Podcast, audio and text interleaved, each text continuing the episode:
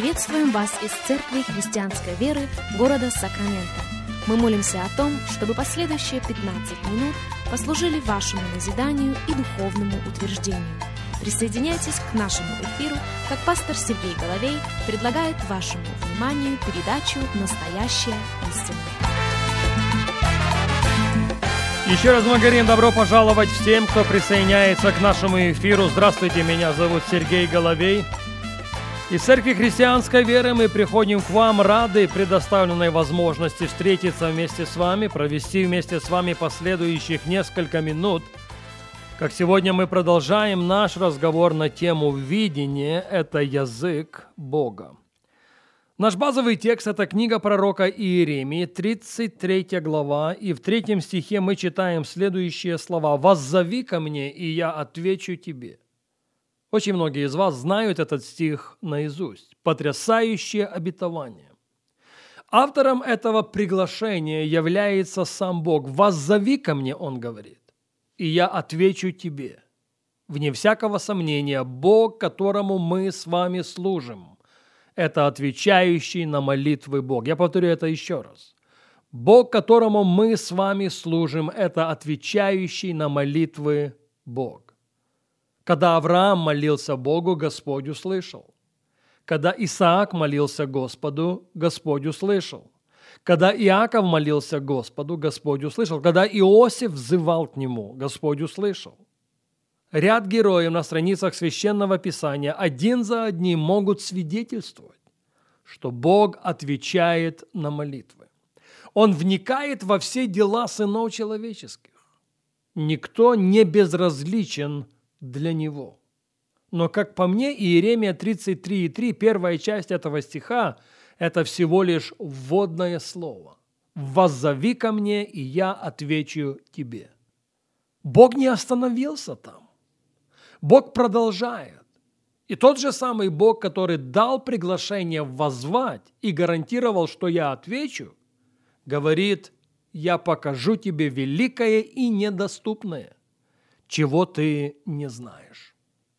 Есть что-то великое, есть что-то недоступное, чего мы с вами, каждый из нас, не знаем. Но это великое и недоступное может стать доступным для нас при условии, что мы выучим язык Бога, язык снов и видений. Я еще раз хочу возвратить вас в книгу пророка Иаиля во вторую главу. Заканчивая нашу прошлую программу, мы читали с вами с 23 стиха этой главы и ниже. Иаиля 2.23. «И вы, чада Сиона, радуйтесь и веселитесь о Господе Боге вашем, ибо Он даст вам дождь в меру и будет не спосылать вам дождь, дождь ранний и поздний, как прежде. И наполнится гумно хлебом, и переполнится подточилия виноградным соком и елеем и воздам вам за те годы, которые пожирали саранча, черви, жуки и гусеница, великое войско мое, которое послал я на вас.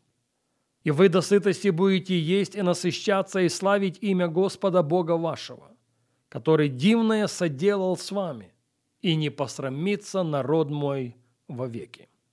И узнаете, что я посреди Израиля, я Господь Бог ваш, и нет другого и мой народ не посрамится вовеки. И будет после того. После чего, хочется спросить? Именно после того, когда 23 стих станет частью нашей жизни. А в 23 стихе Бог обещает не спосылать дождь ранний и поздний в свое время. И будет после того, после чего? После того, когда 24 стих станет частью нашей жизни, когда наполнится гумно хлебом и переполнится поточиля виноградным соком и елеем. И будет после того, после чего? После того, когда 26 стих станет частью нашей жизни. И до сытости будете есть хлеб и насыщаться, и славить имя Господа Бога вашего, который дивное соделал с вами. И Бог говорит, я не только воздам вам за те годы, в которые вы переживали потери. Мой народ не посрамится вовеки. Ииля 2.27. «И узнаете, что я посреди Израиля, и я Господь Бог ваш, и нет другого». И он опять делает на это ударение. «И мой народ не посрамится вовеки». Вот после того я изолью от Духа Моего, обещает Господь, на всякую плоть. И будут пророчествовать сыны ваши и дочери ваши. Старцам вашим будут сниться сны, и юноши ваши будут видеть видения. Вот то великое, вот то недоступное, которого мы не знаем, Господь желает открыть нам. Он желает открыть нам это, используя язык снов и видений. Вот почему на этой серии радиопрограмм звучит призыв каждому, начиная с меня. Призыв к тому, чтобы выучить язык Бога, чтобы выучить язык снов и видений. Если я могу, я бы хотел сделать здесь небольшое отступление. В Иаиля 2.28, там, где используется слово в синодальном переводе «сон», в английском переводе, в подавляющем большинстве английских переводов, используется слово dream. И оно имеет намного большую аппликацию, чем просто то, что человек переживает, когда отдыхает во время ночи. Dream – это мечта, помещенная в наше сердце мечта. Видение – это в равной мере слово, которое приходит в нашу жизнь для того, чтобы не только скорректировать нас, но для того, чтобы направить нас к нашему будущему. Я повторю это еще раз. Мечта помещается Богом в наше сердце для того, чтобы направить нас к нашему будущему. Видение помещается в наше сердце для того, чтобы привести нас к тому, что Он уже приготовил для каждого без исключения. Так вот, читаем Ииля 2.28 еще раз. «И будет после того, и залью от Духа Моего на всякую плоть, и будут пророчествовать сыны ваши, будут пророчествовать дочери ваши, старцам вашим будут сниться сны. Ваше старшее поколение будет движимо мечтой, которую Бог будет влагать в их сердца в отношении их будущего. Ваши юноши будут видеть видения. Ваши юноши будут получать слово внутри себя в отношении своего будущего. Вот почему я на это делаю сегодня такое большое ударение. Видение – это язык Бога. И мы поощрены выучить этот язык.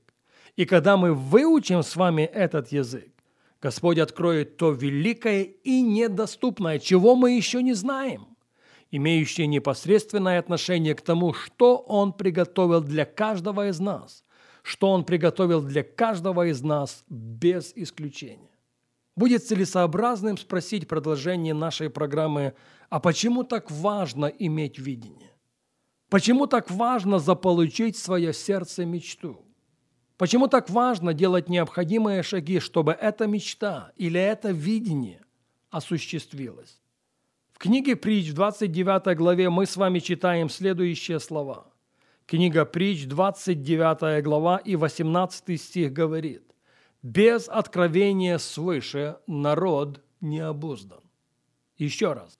Без откровения свыше народ не обуздан. В английском переводе используется слово vision. Без видения народ не обуздан. Без видения народу подобляется животным, которых невозможно подчинить контролю. Поэтому, отвечая на вопрос, почему видение так важно, необходимо заметить, что оно важно по ряду причин. И одна из них, если не самое главное, сводится к тому, что видение дисциплинирует человека. Покажите мне человека, в жизни которого отсутствует дисциплина. Отсутствует дисциплина в физической области, или в его эмоциональной области, или в его духовной жизни, или в его финансовой сфере. И я покажу вам человека, в жизни которого отсутствует видение. Соглашаемся мы с этим или нет, но видение и дисциплина взаимосвязаны. Без видения народ не обуздан. Без видения, без знания языка Бога, то великое и недоступное, чего мы не знаем, останется тайной до конца нашей жизни.